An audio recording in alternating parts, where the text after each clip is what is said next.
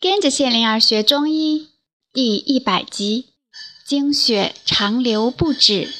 医道捧王道与瑞门。渔父医馆的绿旗在风中微动。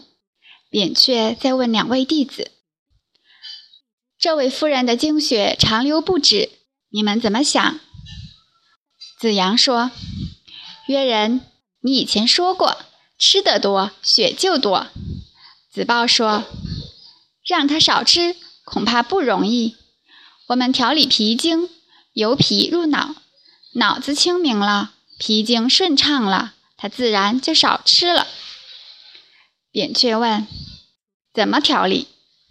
子阳答：“调气，便气少血多，为气血相当。”扁鹊点头说：“把他交给你俩治。”我在边上帮着。子阳和子豹对望着，都用手指了脑子。那位夫人来了，她说：“我多带了一块布，先垫上，以防出事。”他说着，把一块布放到榻的中间部位，然后躺下了，面朝上。子阳、子豹按脉。互换位置，再按脉，两人对望，眼中显出迷惑。再看夫人的腿足，一时不知怎么下手。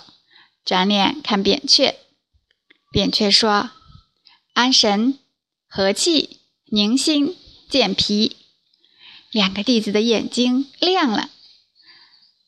子阳很轻柔地按摩夫人的头皮。子豹很实在地按摩夫人的双足，两人做得富于韵律。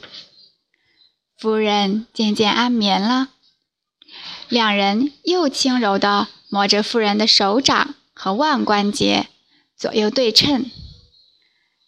扁鹊将两只时针递给子豹，然后指着夫人的足大指内侧指甲旁的皮肤。子豹明白了。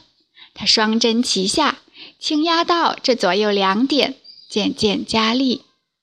夫人的腿足开始微动了。扁鹊示意提高时针，子阳立即提高了一丝。夫人在宁静之中听任针感流动，腿足微动。在门口，夫人问：“从头到脚都有气在走动。”我该注意什么？扁鹊答：“夫人问得好，少吃多喝，出一点汗。”夫人说：“好，两天后再见。”